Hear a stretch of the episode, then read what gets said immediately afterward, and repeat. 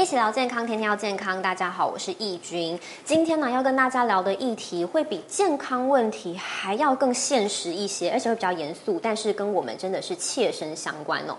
我们一定常常听到一句话，叫做“明天和意外，不知道哪一个会先来”。但比较棘手的是，其实健康问题有些有些时候是有办法可以预防的，但是意外真的很难防。但是如果我们真的不小心遇到了，不幸遇到了，我们是否已经做好准备来面对它了呢？那今天我们就来到金管会，我们要邀请保险局副局长来和我们谈一下，大家一定要知道的所谓微型保险，还有小额中老保险到底是什么呢？以及它可以带给我们什么样的帮助？又有哪一些人适合？我们赶快来欢迎副局长张玉辉副局长。主持人好，呃，各位大家好，呃，我是保险局副局长张玉辉。是，一听到这个保险啦，其实年轻人像我自己在看的时候，我们会觉得好像跟我们有一点遥远，但是过了三十岁之后，又好像觉得真的非常的需要。尤其刚才局长跟我们讲到说，真的遇到问题了，用到了才知道，哇，它真的是及时雨嘛，对不对？其实遇到意外的时候，其实说真的。最麻烦的就是经济、家计，还有留下来的人要怎么办？要怎么样面对这些问题？那所以保险就是一个非常现实的问题吼。但是很多时候，比如说像我们这种小资族，就会觉得哇，要缴房贷、缴车贷，家有小又有老要养，这样子有时候负担真的好大哦。哦，这应该是最多人的一个共同的很难讲出口的苦啊。但是其实现在刚才我们讲微型保险、小额中老保险，诶，有时候真的。没有我们想象中负担这么大哦，而且是所有人都有机会的。首先，先跟大家讲一下哦，我们刚才讲微型保险哈，讲了这么这么多，微型保险到底是什么？赶快跟大家说明一下。啊，微型保险呢，它是针对我们经济弱势的族群或者是特定身份的族群，所设计一个基本提供基本的保险保障的一个。哦，所以基本上就是这两个身份的，是哦，经济弱势以及特定身份，等下会跟大家再说明一下。是。那呃，微型保险它有分三种保障类型。那第一个就是所谓的定期寿险，那它是也就是保障这段这一年，我们通常是一年期，那这段时间的这个人寿保险，就不管是伤害或者是死亡造呃疾病造成的死亡的的一个保障。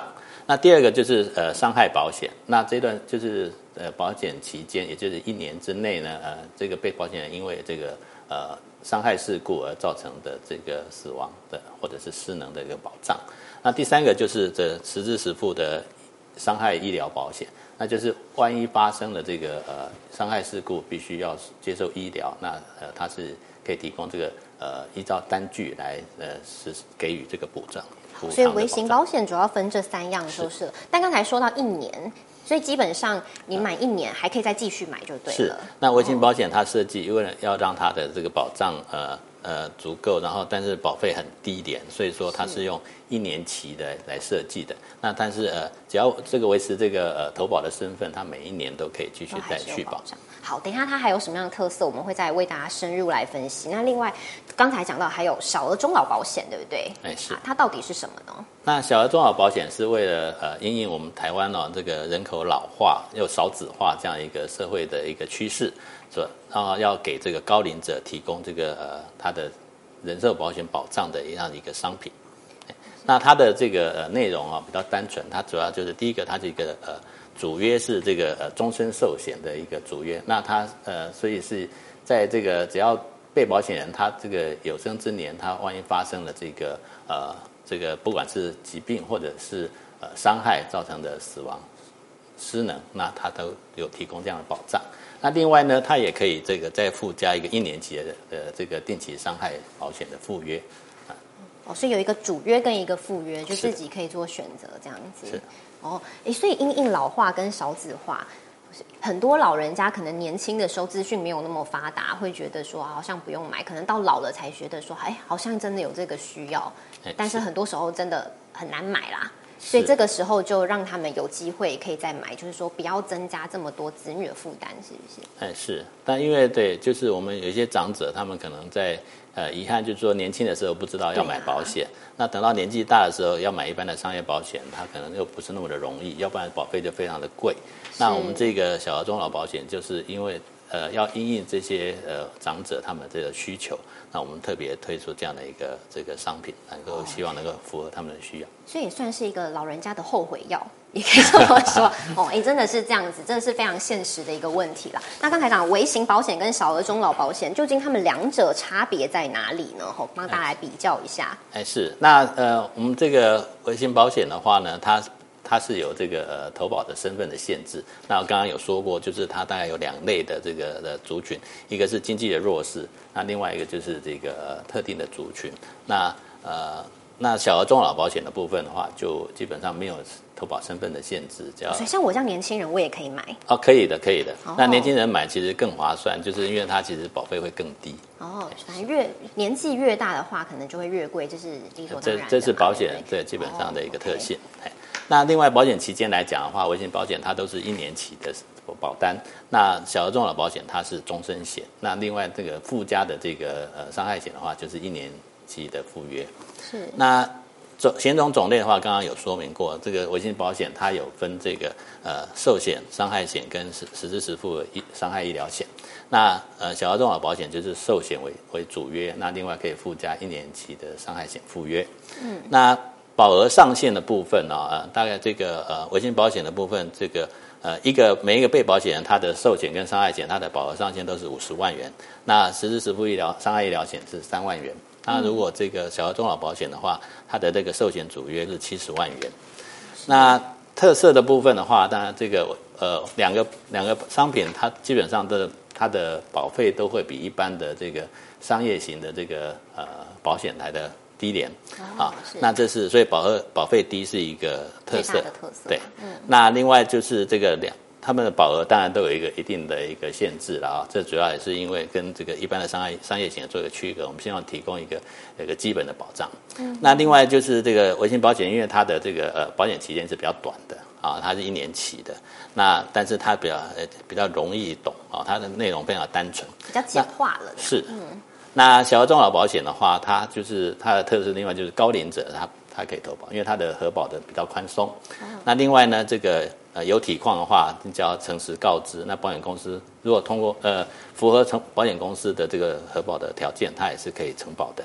那而且通常呢是不需要体检的。哎，真的也不需要体检，对很多老人家来讲是一大福音哎，因为很多包括连过五十岁了，想要去保这个，其实都有难度哦。尤其比如说现在年轻人，不不也不是算年轻人，四十岁、五十几岁，很多都有三高问题了。有三高问题，基本上要去投保，要么就是很贵，要么就是门槛真的比较高。所以基本上现在，哎，你看不用不用这样子体检，对于很多身体可能比较有一些状况的。比较高龄的人来说是比较友善的啦。是，那不过我们还是要强调，就是说这个呃，投保这个小额综合保险，它还是要这个健康告知，那还是要诚实告知。那保险公司会依照它的这个核保的规则去来决定它呃。要不要体检？那要不要承保？那这部分还是要请这个呃民众要要要多加了解。一定要诚实告知啦。但是基本上门槛就不会像一般的市面上的那些这么复杂，也没有这么高，比较好入门。但是我们讲到，你看刚才讲市面上有很多的产品嘛，对不对？跟一边一般比较商业性的这些产品来讲，我们现在主推的这个微型保险，究竟跟其他有什么不一样呢？还是那微型保险，我们刚才特别强调，就是它的保费是便宜的哈。便宜是便宜到哪去？啊，我们举一个例子来讲，如果是以这个一年期的伤害险来讲的话，那它的这个如果以一呃现在的五十万的保额来讲的话，它大概一年只要大概三百多块。一年三百多块，哦，这是真的负担就没有这么大耶。是讲到三百多块，真的，所以你就算算买一年，再接下来要继续买也都是 OK 的。但是主要还是前提要看身份合不合格啦。好，所以有哪一些人可以买，等下会再告诉大家。是。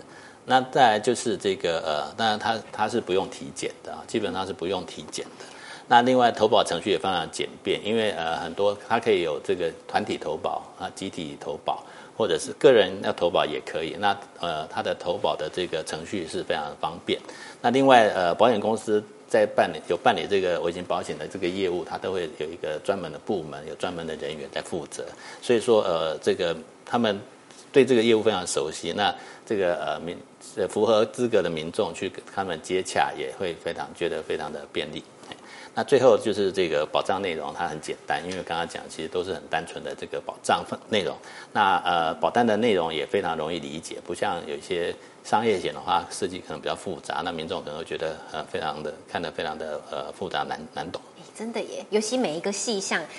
你勾一个就差之毫厘，差之千里的，对不对？有勾到这个，没勾到那个，对大家来讲真是最头大的。有时候都觉得好像被吃豆腐的感觉，但基本上这个就会比较好理解，就没有这么复杂了啦。是是。好，那再来说跟一般的产品，刚才讲微型保险，那小额中老保险跟一般我们市面上常看那些寿险，哦，有没有什么差别呢？啊，那小额中老保险，因为我们呃设计的本意就是希望能够这个呃。呃，高龄的长者能够呃有机会能够投保，的获得保险保障，所以呢，呃，这个商品呢，基本上这个高龄者他也是可以投的，可以投保的。那这就是说，这个呃，我们大保险公司它会设计，就是这个他的投保年龄再加上他的缴费的那个年年年别加起来不要超过九十就可以了。那另外就是它的保费会比一般的中症险来来来来的便宜。那我们也是在这个呃。在这个费率的这个设计上面，我们尽量把保险公司的这个这个成本跟它的利润都压得很低，那所以说它的这个保费会比一般很商业的寿险便宜。那再来就是门槛低，那它的核保的手续比较简便。那原则上呢，呃，就是这个呃呃体检的情况当然是比会比一般的商业险来讲来的要求来的少。那呃很多的件的这个投保件也是不用体检的。那不过还还是要强调，就是呃诚实诚实的告知这个健康的状况，让保险公司呃能够呃来作为核保。哦，你可以刚才讲到说比一般的终身寿险还要便宜。那像刚才有讲，其实不是只有老人家可以保嘛，年轻人也可以保。那像我这样三十岁的话，如果我想要保的话，费用大概是多少呢？呃，我们大概查了一下，但如果这个三十岁的女性，呃，如果我们用十年来十年缴费的话，那大概一年大概两万八千多块。那当然每家公司会有点差距，不过呃，基本上我们大概大概是这样子的一个数据。哦，所以真的比外面的还要再低一些，所以真的不用想说哇怎么办，我要花好多钱。来来去负担这些保险，好多年轻人会觉得说，我花这些钱啊，如果用不到，是不是很着急？但是主要就是你看，终身都有保障。是是，这是终身保障。那所以说，当然。呃，而且越重点是越年轻越年轻买的话，其实是呃保费是越低了。那我想提及早准备也是一个是最好的。因为人总有一天会老嘛，身体老化难免生病嘛，对不对？你看，如果我现在三十岁就开始买，哎，比较便宜之外，你看如果我到了六七十岁，如果真的不小心生病了还是怎么样，我这次买了我就一直保障终生了。是哦，而且刚才讲费用一年两万多块，就是如果十年缴缴十年的话，那三十岁的女性大概。呃，七十万的保障大概是我们算在在两万八千多。哇，真的，平常没用到不知道它好，真的需要用到才知道有了，真的差很多哈。那刚才讲很重要是，呃，名额身份的身份的限制啦。哪一些人会需要微型保险呢？并不是说便，因为一年三百多块，大家想买，可是不一定可以买。有是它主要是受惠一些特定人士的。是是，那因为微型保险它的设计的的确是为了这个呃。经济弱势跟这个特殊身份的族群，所以说呃，目前我们大概设定的这个投保的身份的限制，大概这个就是低收入户、中低收入户，还有或者是他虽然不符合低收入户、中低收入户，但是他的年所得单身者在三十五万以下。或者是呃夫妻是在七十万以下，也都是我们这个投保的这个对象。那另外就是有领取中低老年生活津贴的这个高龄者。那另外还有这个呃特定身份的，比如原住民、呃身心障碍者，还有渔民、农民，还有这个呃社会团体的这个呃社会福利团体的服务对象。那另外呢，呃我们在在这个最近最近，我们又把它范围扩大到这七类的族群，他们的家庭成员啊都可以是这个被。微信保险的这个呃特定特特定的这个族群，那受惠的对象，比如说我有这些身份，像低收入户，因为刚才讲是一年险嘛，对不对？那假如说我要买第二年、第三年，但是我收入提高了，就不符合了嘛？对，那就是呃，对我们这个投保的时候，当时他必须要符合这这个这个投保对象的这个资格限制。那所以说，因为是一年期的险，所以如果呃他这个在在后来再继续在要投保的时候，呃，如果他已经不符合这些身份的限制的话，那他是是没有办法再再继续投保这个回型保险，那可能就要投保其他的保险。哦，OK，所以还是身份有一些限制，但最主要强调公平啦。有一些不要让人家觉得说保险好像只有有钱人买得起。你看，像低收入户，其实你也有微型保险可以选择，一年几百块钱，其实负担没有这么大，但是真的买了一个很好的一个保障吼。那另外像小额中老保险的对象主要有哪一些呢？那小额小额中老保险的这个呃，它是没有投保身份的限制。但是呢，我们当初在设计这个商品的时候，当然第一个主要针对是银发族，啊，就是说，因为他过去想买，但是没有买，但是现在有这个需求，那所以我们提呃提供这样的商品来符合他的需要。毕竟银发族要买一般市面上的门槛真的很高，是是，所以现在比较简单了。那第二个当然就是呃预算有限的的人，但是他又想要有一些这个保障，那这时候呢，我们这个小额中老保险，它因为保保费是比比一般的商业险来的便宜，所以呢，也可以来考虑这个小额中老保险。那第三个就是所谓的三明治族群，那它就是所谓就是呃上有这个长辈要扶要要照顾，下有这个呃小朋友要抚养，那这中间的那那本身可能这个家庭的经济呃预算会在在保险的预算上面会比较少。但是他急需要这个保险的保障，这时候呢，我们也可以建立这样的族群呢，可以来考虑这个小额重要保险，因为它毕竟它有一个呃保障，但是它保费呃也是相对比较低，对，所以所以预比较符合预算的需求。哎，对，以现在社会架构来讲，是三明治族群是占最多数的吼，比较中间的年年龄层的，真的上有长辈要顾，刚才我讲上有长辈，下有小要养，然后要这这些人还通常要背房贷车贷，要缴这些水电费、卡费什么的，哎，真的所有加起来真的是一个无形的很大的压力吼。如果这时候还要买保险，哦，真的负担又更重了。所以这时候如果哎有一个比较。低廉比较便宜的哦，而且入门门槛也比较低的，真的是一大福音啦。要不然看一般的市面上的寿险，除了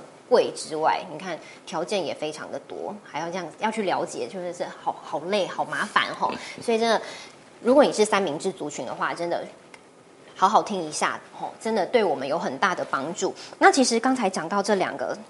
保险啦，对于我们很多人来讲，还是有一些错误的迷思。我们会觉得说，哇，那微型保险，哎，难道真的只有哎低收入户可以吗？还是其实对我们一年而已，帮助有很大吗？哦，有一些人有一些错误的迷思，跟大家说明一下。好，那第一个当然就是说，呃，过去大家听到小微型保险，可能会觉得说啊，这是穷人买的，所以我我。不算穷人的话，我是不是就跟我没有关系？嗯，那其实我们刚刚有说明过，其实微型保险它投保的对象其实范围有七类，还有跟他们的家庭成员，所以其实范围已经算是蛮广的。那所以说，不止只要你符合其中的任何一个条件，都可以来投保。这个微型保险是包括身心障碍者啊、原住民家庭啊，然后还有一些特殊的行业也是都有的，然后包括他们的家人也有。是照顾身心障碍者真的非常需要非常大的时间精力，所以如果真的对家庭可以保这个保险的话，是很棒的一个帮助。哎，是哦。好，那第二个的话就是说，很多人觉得说，哎，微型保险的保额这么低啊，现在当然我们过去是三十万，那后来调高到五十万。这么低的话，这有什么用呢？哦，好像保了也没什么用。但是其实这个呃，虽然只有这个金额是不高，那那主要是因为它保费低一点。可是呃，万一真的发生什么意外或者发生什么事故啊，那它还是一个呃及时雨啊。对这个呃这个呃被保险人他的跟他的家人哦，都是一个呃很有用的一个这个经济上的一个支持，可以解燃眉之急啦。是是是。那第三。再来就是说，这个呃，小额中老保险，很多人会觉得说，哎，小额中老保险是不是呃只有这个老年人才可以保，所以跟年轻人没有关系？那我们刚刚也其实也举例说明过，其实这个呃小额中老保险它投保的对象是不限不限身份、不限年龄的。那呃，而且其实因为它是终身险，所以你越年轻买啊，其实是呃越越。越有利，因为它的保费会更便宜。没错。那所以说，行有只要只要有这个经济有这个这个呃比较稳定了啦。对，有这个预算的话，其实我们是鼓励民众也可以尽量来考虑投保。对啊，像我刚才说，哎，副局长，我已经三十岁了，这样子我要买 OK 吗？当然 OK 啊，而且你现在买很划算。嗯。哦，终身险嘛，对对对，你不要过了到了四十岁可能会变比较比较高一点哦，然后你这样子。真的比较不划算，所以越年轻来投也算是投资自己的一个方式啦。是哦，那刚才讲到说雨，嗯，是及时雨，及时为你这样子好解一个燃眉之急。有没有你印象中比较深刻是关于微型保险哈？有没有真的发生实际的案例，是真的马上可以提供那个家庭及时帮助的呢？是，那这个因为微型对微型保险，它的主要的这个照顾的对象，当然很多是就所谓的经济弱势。那我们就看过有像比如说这个有一位老阿妈，因为她的这个呃，因为吃东西不小心噎到了，那呃结果当然家属会。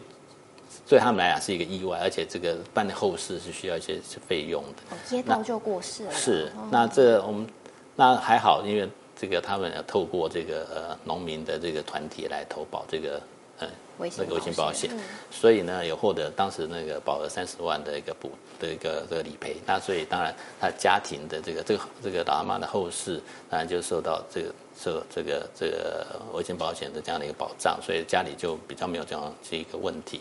那另外就是还有一个就是呃有一个呃青少年，他因为他海边玩水就溺毙了。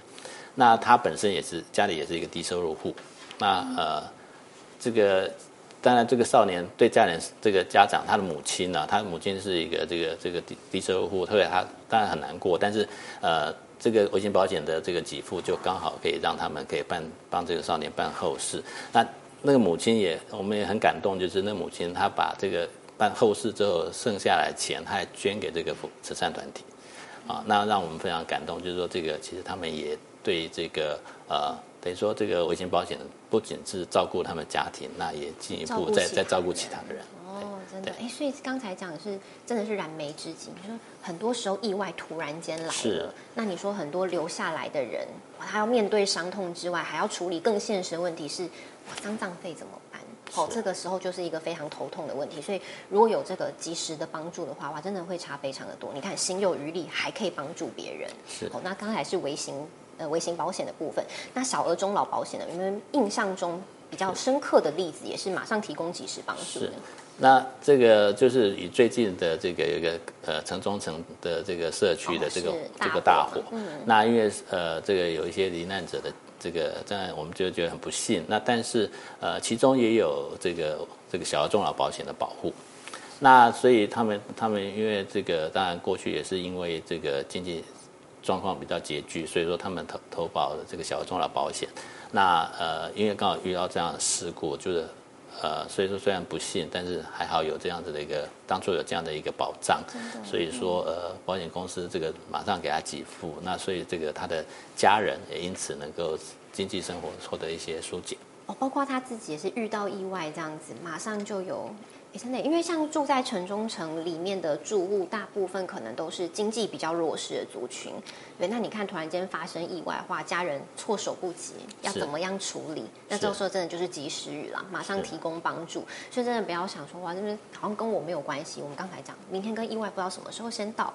哦，真的需要为自己好好投资一下。除了帮助你自己之外，主要是留给你的家人也有喘息的空间。是是哦，那我们讲讲到最后，就说，哎，那我们到底要怎么样买呢？吼、面对这两个这两个保险，我们要怎么样选比较好？因为刚才讲还有细分一些项目嘛，对是不对是？好，那呃，这个微型保险的话，因为它都是一年期的保一年期的保单哦，那所以说这个呃，当然呃，如果说呃这个这个有符合这个投保的对的这个身份的话，那我们建议就是说，在是这个预算如果有限的情况下，当然先考虑这一年期的这个呃伤害保险，因为它是保费是最低点。那这个因为意外的发生真的是比较不不可预期的，所以说呃这个可能是可以优先来考量。那如果行有余力的话，那一这个一年期的这个定期寿险跟这个呃等于说这个实质实付的这个伤意外医疗意外伤害医疗保险，呃可以再考虑再来附加。嗯。那至于这个小额中老保险的部分的话，哦，然后另外他还说有很多家业者可以选择。吼是，那那这个对投投保的部分的话，那目前其实产产险公司、寿险公司总共有二十八家啊，他们都有提供这个微型保险这样的一个商品。那如果这个呃民众有这个需求的话，那可以上这个产险工会、寿险工会的网站上面，它有一个这个微型保险的这个保险商商品专区去查询这个相关的资讯。而且刚才讲都有专人可以服务，所以对这些都非常的了解。大家不用想说哇，我问了会不会哦求助无门的感觉，好都有专人来为你服务。那再来说小额中老保险要怎么样选呢？是，那小额综合保险它主要设计就是希望能够让这些需要这个人身保险保障，但是呃可能没有买到或没有买足的的的人来设计的。所以说我们可以所以为什么叫政策性？哦，是，那所以我们就主要就是因为要能提供这个普惠金融，也就是说让需要保险服务的人尽量能够得到他所需要的这个保险服务。那呃，这个这个小额中老保险，因为它是这个呃是一个主约，那另外一个副约，就是这个呃终身寿险的这个主约，所以说当然呃要买的话，先考虑这个终身寿险这个主约。那如果这个呃还有预算的话，那可以再去附加这个一年期的伤害伤害保险的这个附约，那可以让你的保障保障更完整更。完整。那目前这个提供这个呃小额中老保险的部分是有十四家寿险公司呃有提供这样的一个商品。那如果民众有需要的话，可以上这个寿险工会的这个小额中老保险的这个商商品的这个专区来提来查询。哎，你看，像我们刚才一进来，我就跟副局长讲说，嗯，真的有这个需要吗？吼，很多人可能还有一些迷思，说我还年轻，真的有需要吗？甚至说，哎，如果到老了，我来不及了，甚至会觉得说。哎，我手头已经够紧了，我还需要买保险吗？针对这些，很多人有一些迷思。最后针对这两项哈，主要针对比较特定身份或经济弱势的人可以提供的保险多一份保障。我们呼吁大家有什么样一个正确的认知？呃，我想刚刚主持人一开始就讲了一个非常好的一句话，就是我明天跟这个意外不知道哪一个先来，所以说这个呃，到底哪一呃这个买保险到底有没有需要？我想每一个人都需要保险，因为大家都这个呃不知道我们的这个呃意外什么时候会发生，事故什么时候会来。那但是怎么样来挑选这个保险？我想很多人会觉得说这个呃。这个保费负担很重啊，我是不是买不起啊？或者是我这个买这个保险商品很复杂？那其实我们刚刚介绍的这个微型保险，还有这个小额中老保险，其实它的特性就是保费便宜，然后这个呃内容单纯，投保的手续也比较简便。那其实呢，呃，不像大家印象中这么的复杂，这么的贵。那希望大家呢，呃，都能够尽量去多了解它，然后有需要或者有这个能力的话，能考虑来来投保。哦，真的，大家都需要好好去考虑一下，因为毕竟这也是一个降低社会风险的一个方式嘛，对不对？因为毕竟，诶，如果说你真的发生什么意外，不只是你的家人都会受到牵连哦，对，你看社会支出成本可能也会跟着提高。那如果这时候有多一分保障，真的就是一个很好的对社会帮助上是一个很大的一个扶持啦，对不对？因为毕竟。生活有太多不确定性嘛，吼，我们如果能多一份保障，当然都是最好的。但是这一份保障不应该是只有有钱人买得起，应该是要落实社会公平，所有人都可以获得这一份保障。那刚才讲的微型保险、小额中老保险，其实就是在落实社会公平这一件事情，让每一个人都有机会可以获得多一份保障。好，让我们每个人如果真的不幸发生什么事情的时候，诶，我们留下来的家人他们有喘口气的空间。所以刚才讲的很多真的非常的重要，跟我们真的有非常大的关联。所以不要再想说啊，保险买不起，我就不看了。好，好好的赶快听一下我们刚才内容，真的有什么疑问的话上专区。也非常感谢今天副局长跟我们详细说明。那我们今天就到这边喽，谢谢，拜拜。好，谢谢，谢谢。